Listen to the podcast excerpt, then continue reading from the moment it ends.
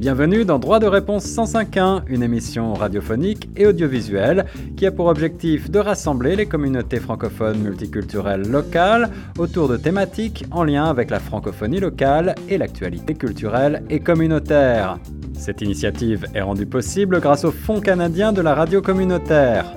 Pour participer à nos débats ou à nos quiz droit de réponse 105.1 ou pour plus d'informations, veuillez appeler le 416 599 2666 ou écrivez-nous à direction à commercial. Bonjour mesdames et messieurs et bienvenue à votre émission Droit de réponse. Droit de réponse, euh, comme vous le savez, est une émission de votre radio Choc FM 105.1 et euh, c'est une émission divertissante et éducative dont l'objectif est de rassembler les communautés francophones multiculturelles locales virtuellement autour de thématiques en lien avec la francophonie locale et l'actualité culturelle et communautaire. Nous voulons rappeler que cette initiative est rendue possible grâce au Fonds canadien de la radio communautaire. Aujourd'hui, nous avons le grand honneur d'accueillir un nouvel invité. Euh, il s'appelle Michael Châteauneuf. Il est doctorant en anthropologie à l'Université euh, d'Ottawa. Michael Châteauneuf est aussi membre de la chaire de recherche conjointe sur euh, l'urbain anthropocène. Il va nous entretenir aujourd'hui euh, sur le thème transformer nos villes dans un climat en changement. Alors, sans plus tarder, nous allons faire connaissance de notre invité. Bonjour, Michael, et bienvenue à notre émission. Bonjour, Richard. Merci beaucoup pour l'invitation. C'est à nous de vous remercier pour votre disponibilité. Nous savons à quel point un programme de doctorat est euh, chargé, mais euh, vous nous avez fait l'honneur euh, de votre présence à cette émission. Alors, sans plus tarder, nous aimerions, si vous le permettez, que vous puissiez vous présenter à nos téléspectateurs et à nos auditeurs qui certainement aimeraient savoir ce que vous faites en tant qu'anthropologue.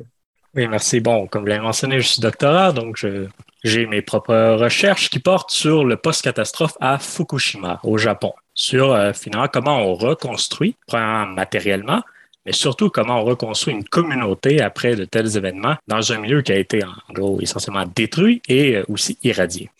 Euh, ça, c'est, ça nous laisse face à un goût euh, déjà d'inachevé parce que quand on entend parler de reconstruction, quand on parle de, changement climatique, c'est autant de thématiques qui sont d'actualité et qui nous amènent face à, à plus de questionnements. Et l'une des premières qui me vient à l'idée, euh, c'est de savoir, euh, vous en tant qu'anthropologue, comment voyez-vous les changements climatiques et euh, quelle est la place de l'être humain face à ceux-ci? Oui, les changements climatiques font référence à un ensemble assez complexe de relations entre les différents éléments qui ont un impact sur le climat de la planète. Autre que le principal responsable du climat terrestre, le Soleil, qu'on va laisser de côté, nous savons que plusieurs phénomènes ont un impact sur le climat, comme par exemple des volcans peuvent en avoir, particulièrement certains types d'éruptions très puissants qui vont avoir un impact sur une longue durée. Nous savons aussi que les êtres vivants jouent un rôle sur le climat, avec par exemple l'ensemble des forêts qui produisent l'oxygène. Ici, c'est intéressant, c'est un arbre individuel n'aura pas un impact décisif sur le climat. On parle euh, vraiment de la combinaison des actions de la totalité de ces êtres qui entraînent l'impact qu'ils ont sur le climat terrestre. Je prends ce petit détour pour euh, revenir ensuite à l'humain, parce qu'il n'y a pas de magie qui nous sépare, nous, les humains, du reste de la planète. Il n'y a pas de séparation entre nos sociétés d'un côté et la nature de l'autre. C'est la même logique que je mentionnais avec les arbres qui s'appliquent. En tant qu'individu, on n'a pas vraiment d'impact sur le climat. Mais la somme de nos activités, qui est depuis quelque temps partout sur la planète est très intense, a un impact considérable. Ces impacts comprennent euh, une augmentation des événements climatiques extrêmes, on peut parler de la chaleur, mm-hmm. donc des événements qui étaient autrefois improbables vont devenir un peu plus probables. Et à travers tout cela, de nouveaux extrêmes vont apparaître, des improbables qui étaient autrefois impossibles.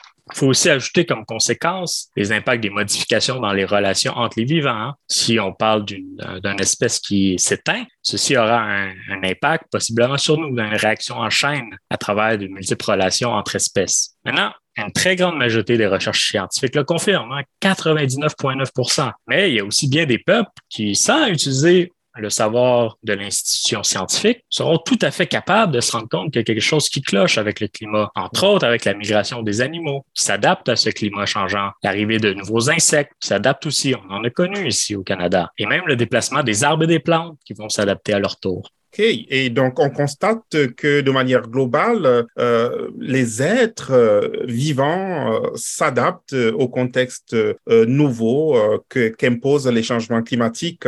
Et qu'en est-il de l'humain? Est-ce que l'humain en fait assez pour s'adapter à ces, nouvelles donnes? Bon, la réponse claire est non.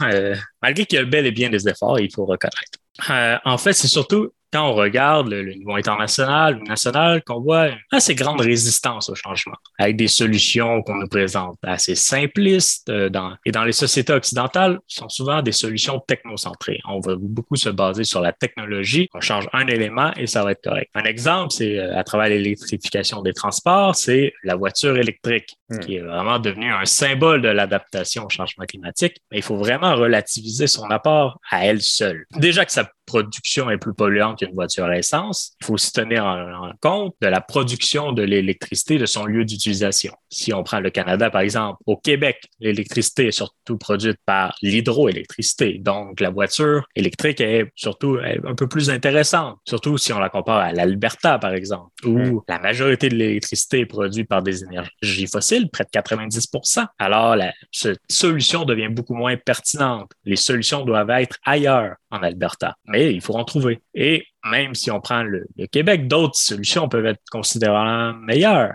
ou retirer une voiture de l'équation reste plus efficace que la remplacer par une qui pollue moins. Ah oui, là, vous évoquez euh, un, point très important, euh, euh, le, transport et le transport avec le pétrole, qui, nous le savons, est une denrée rare, mais aussi très importante pour nos sociétés, mais qui a aussi mauvaise presse à cause de la pollution qu'il entraîne. Quel est le défi de se départir justement du pétrole pour nos, pour nos sociétés? Le défi est immense. Hein. Le pétrole ne sert pas uniquement comme carburant pour le transport, qui est juste en, soi très utile, mais le pétrole a des utilisations très variées et indispensables dans nos sociétés actuelles. Nous pouvons penser aux pesticides, qui aident la production agricole, au plastique, qui facilite nos vies à tellement d'endroits, comme pour la stérilisation des matériaux médicaux, qui est assez important, évidemment le transport, on en parlait, autant des individus, que de la marchandise. Bref, nous avons une dépendance à ce produit. Pas uniquement au pétrole en soi, mais au pétrole à bon marché. On l'a vu récemment. Si le prix du gaz augmente, presque tout augmente car il est partout. L'épicerie coûte plus cher parce qu'il y a du pétrole dans la production agroalimentaire, le transport, l'emballage, etc. Donc déjà pour des raisons économiques, on devrait se rendre compte que ce n'est pas un produit euh, qu'on devrait garder à l'infini parce qu'il n'y en aura plus éventuellement. Hein. C'est très, c'est limité. Mais les conséquences environnementales s'ajoutent. Ajouter à cela son importance dans nos activités de tous les jours, dans les arts, comme la grande mobilisation d'un festival de musique, le sport, alors qu'on transporte d'une équipe d'une ville à l'autre, tous les secteurs, autant économiques, culturels, politiques, académiques, devront faire mieux. Les changements nécessaires à nos vies sont donc assez grands et nos dirigeants politiques semblent plutôt indifférents dans leurs actions parfois. Dans leur discours, c'est un peu mieux, hein? mais, il faut plus d'action. On, doit aussi euh, en demander plus à nos dirigeants des grandes institutions, pas juste les politiciens. Si je prends celle qui me concerne et que je connais le plus, les universités, malgré que c'est là qu'on dit tout haut qu'il faut faire des changements, ce n'est malheureusement pas ce qu'on voit au sein même de cette institution qui devrait montrer l'exemple. Et là, à vous entendre, justement, on voit un tableau quand même euh, assez euh, cataclysmique, euh, apocalyptique même. Est-ce qu'il y a de l'espoir face à cette dépendance qui entraînerait quand même des situations difficiles? Est-ce qu'il y, qu'il y a encore de l'espoir pour, pour les humains, pour les êtres vivants de manière globale? Oui, mais euh, je vous déconseille d'écouter les politiciens pour en trouver. En fait, il faut se pencher au niveau local. Euh, c'est là que je pense qu'il y en a et il y en a beaucoup. Mais il faut quand même être conscient du défi et de notre inefficacité actuelle à, travers les outils qu'on s'est donnés. Mais il y en a. Hein. Nous pouvons voir de nombreux projets dans les municipalités qui prennent forme mm. et même les élus euh, municipaux sont de plus en plus nombreux à se faire interpeller sur les enjeux écologiques. Les villes doivent prendre les initiatives. Car autant elle est la, source du problème, hein, les milieux urbains comptent pour près de 80% de la pollution mondiale. Et ça va augmenter car il y a de plus en plus de personnes qui vont vivre en ville aussi. Mais autant elle doit être la clé de la solution pour les mêmes raisons. Plus les questions écologiques et la manière dont on fait une ville sont fondamentalement reliées à notre santé. C'est super important pour autant la santé physique que mentale. Euh, récemment, le, vous pouvez voir sur euh, Savoir Média un excellent documentaire hein, intitulé Ma ville au rayon X. Il fait justement ces liens en milieu urbain que je conseille aux auditeurs. Pour donner un, exemple qui démontre, je pense, la capacité de notre espèce à nous adapter, bien, je, vais revenir sur mes, propres recherches. Hein. Car ultimement, c'est ça qu'il faut qu'il va falloir faire, s'adapter mieux que ce qu'on fait en ce moment. Mes recherches qui portent sur des communautés à Fukushima, qui a connu une série d'événements catastrophiques en 2011, tremblement de terre, tsunami, accident nucléaire.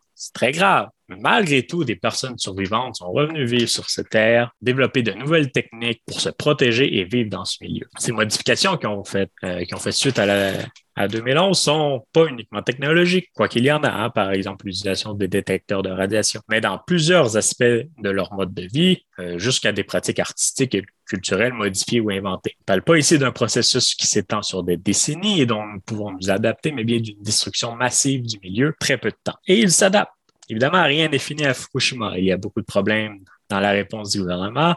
Euh, il y en a eu, il y en a encore, mais euh, je pense qu'il y a de l'espoir il y a de l'espoir. Et euh, vous évoquez quand même euh, un cas très important, de, le cas euh, de, de, de, villes post-catastrophe comme Hiroshima, Nagasaki, qui se sont reconstruites juste après cette catastrophe. Mais qu'en est-il de nos villes usuelles, Ottawa, Toronto Faut-il repartir à zéro pour euh, reconstruire euh, sur de meilleures bases. Euh, qu'est-ce que vous entrevoyez dans un tel contexte? Là est un peu le nerf de la guerre. dans les situations post-catastrophiques, on peut prendre la situation comme pour rebâtir de zéro. Ici, on peut pas. On peut pas raser Toronto et reconstruire. Hein. Et en fait, chaque ville, en fait, chaque milieu habité a ses propres particularités à prendre en compte en fonction de ce qu'il est au moment présent. Ces particularités comprennent bien évidemment les éléments du milieu, dont le climat, le relief, les sols, etc., mais aussi l'humain en relation avec ces éléments, ainsi que les relations entre humains. C'est beaucoup de choses à prendre en considération, mais ce travail est forcément politique et doit prendre en compte les réalités locales. Nous pouvons ici diviser la ville en deux. Hein. Globalement, les endroits où nous sommes et les moments de transition de ces endroits. Bref, ici, ce qui est important, ce sont les bâtiments et les transports. C'est vraiment les transports qui sont peut-être les plus complexes à régler, particulièrement en Amérique du Nord, où la voiture a une grande place dans nos modes de vie. Et il faut ajouter à cela le transport des biens que je mentionnais un peu plus tôt, qui pollue aussi beaucoup. Mm-hmm. Bref, il ne faut pas juste mettre toute la responsabilité sur les citoyens. Repenser nos déplacements est certainement complexe, mais loin d'être impossible. Hein. Il y a déjà des villes ou même des quartiers euh, qui ont décidé de bannir la voiture, hein, qui sont en Europe, en Asie, en Afrique et même dans les Amériques. Est-ce la solution? Peut-être pas, mais c'en est une. Et en fait, il n'y a pas de plan magique. Mm-hmm. Euh, mais si l'on part avec l'expérience des citoyens dans leur ville et qu'on la met en relation avec l'expertise, je pense que des solutions bien adaptées ont la chance de naître. Il y a donc des solutions bien adaptées et euh, cela ne doit pas reposer uniquement sur les citoyens, mais aussi euh, sur les politiques. Et parlant justement des politiques, on les a, on, a été habitué à les entendre prendre des objectifs euh, euh faramineux euh, de réduction d'émissions de, gaz à effet de serre qui généralement ne, ne se réalisent jamais. ne pensez-vous pas qu'il serait temps de commencer à prendre des objectifs beaucoup plus sectoriels, communautaires, contextuels, qui prendraient en compte même des réalités linguistiques dans un contexte comme celui euh, de l'Ontario avec les réalités francophones pour mieux diviser peut-être par exemple l'information euh, sur les changements climatiques. Là, j'hallucine peut-être, mais que pensez-vous de telles réalités? Oui, il faut la prendre en, compte bien. Tout d'abord, sans, que la langue soit importante pour le climat, hein, peu importe dans quelle langue on pollue, on pollue, l'action climatique est politique, comme j'ai mentionné. Hmm. Donc, la question linguistique est importante. Bon, et aussi, euh, je prends un peu pour acquis qu'ici, ça sera à travers la démocratie qu'on trouvera et mettre en place des solutions. Hmm. Pour cela, il faut que nos dirigeants communiquent de manière la, plus efficace possible. Ceci inclut la question linguistique. Ceci touche les communautés euh, qui sont en contexte de langue minoritaire, comme les franco-ontariens ou les communautés autochtones, hmm. qui, ces derniers, ont quand même, je pense, un grand rôle qu'ils peuvent jouer euh, dû à leur connaissance du territoire mais une meilleure communication rend le travail beaucoup plus efficace et une prise en compte des réalités locales augmente le degré de collaboration et les risques de succès. Lorsque l'autorité s'impose, quand on arrive, on amène une solution sans trop en discuter, même si les objectifs sont louables, la résistance peut naître. Les recherches en anthropologie ont pointé dans cette direction dans les cas de l'imposition de mesures sanitaires pour contrer Ebola en Afrique, alors que les communautés ont résisté face au gouvernement et au personnel médical parce qu'ils n'ont jamais été consultés dans l'application. C'était donc très euh, je sais tout et euh, vous allez subir. Une situation similaire s'est produite ici et ailleurs avec la pandémie de COVID-19. Nos dirigeants sont arrivés avec des solutions qui n'étaient pas forcément mauvaises, mais ils ont été mal communiquées et appliquées pareil partout. Je pense que ce type de mesures doivent être évitées malgré qu'on peut avoir des objectifs communs au Canada, euh, on veut réduire tant de pourcentage, mais euh, chaque secteur, chaque ville, chaque lieu aura ses propres modifications à faire. Le dernier plan du, Canada et du ministre Guilbeault va dans ce sens-là. Le plan a, à être travaillé et le ministre en est conscient. Mais c'est vers ça, je pense qu'on va s'en aller. C'est un enjeu qui doit mobiliser tout le monde. Donc, on doit euh, rejoindre le monde. Euh, et c'est euh, force en place. L'autorité doit faire le travail aussi de communication. On peut pas, un État anglophone, parler à tout le monde en anglais et espérer la même collaboration. Ils doivent vraiment faire, les gouvernements doivent faire l'effort. Ici, en Ontario, euh, c'est le gouvernement de Doug Ford qui doit faire cet effort. très intéressant. Nous retenons donc que euh, l'effort doit être collectif, mais les actions doivent être aussi contextuel, prendre en compte les spécificités euh, communautaires, notamment linguistiques. Nous vous disons merci, Michael Châteauneuf. Vous nous avez entretenu aujourd'hui sur un thème très important. Nous sommes toujours dans, dans, dans, dans le goût d'inachevé. Nous aimerions toujours vous entendre dès que vous serez disponible. donc, sur comment transformer nos villes dans un climat en changement. Alors, merci aussi à nos euh, téléspectateurs euh, euh, qui ont suivi cette émission Droit de réponse dont l'objectif, comme vous le savez, est de les communautés francophones multiculturelles locales virtuellement autour de thématiques en lien avec la francophonie locale et l'actualité culturelle et communautaire. Cette initiative est rendue possible grâce au Fonds canadien de la radio communautaire. Merci beaucoup et à la prochaine.